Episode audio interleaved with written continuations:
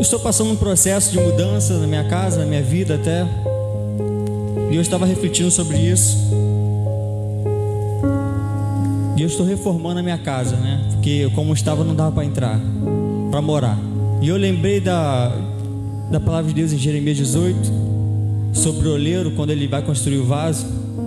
E Jesus, Deus, Ele é o, o oleiro, ele, ele que constrói, Ele é o que faz a obra. E na minha casa, eu que estava fazendo a obra na minha casa.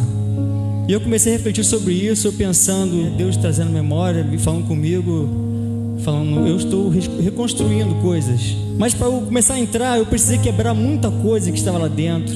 Eu quebrei parede, eu tirei piso, eu fiz janela, abri porta. E às vezes a gente está passando por alguns processos na nossa vida que a gente acha até que é o inimigo que está fazendo isso com a gente, mas é o próprio Deus fazendo reconstrução.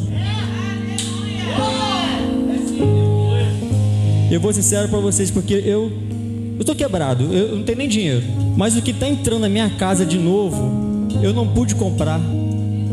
Porque Deus tem movido corações para me abençoar. E eu tentando entender essa situação. E sabe, Deus ele é tão bom. Ele é tão bom que até na nossa vida espiritual, ele está colocando coisas que nós não temos capacidade de buscar. Mas é ele quem dá. Mas é ele quem dá. E ele quer o melhor para você. E ele quer o melhor para a obra dele. Assim como ele faz o vaso da maneira que ele quer usar,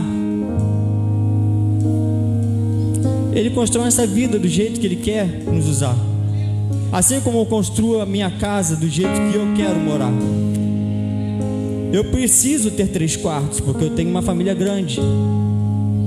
Então eu preciso fazer uma reconstrução.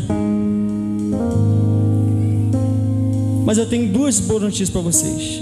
De repente, muita gente que está vivendo a reconstrução do Senhor. Eu tenho duas boas notícias. Uma, toda reconstrução nunca é para piorar. Toda reconstrução, toda reforma era para melhorar. É para melhora. É para mais. Não é para menos.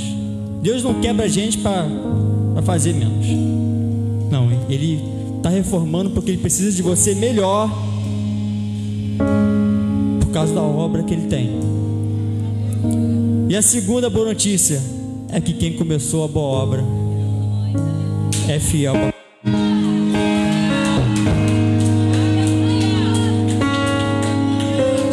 E esse Deus está aqui nessa noite. Já agradece a Ele pela construção que Ele está fazendo na tua vida. Está doendo, está doendo. Está doendo, está doendo. Mas é para melhorar. É para melhorar.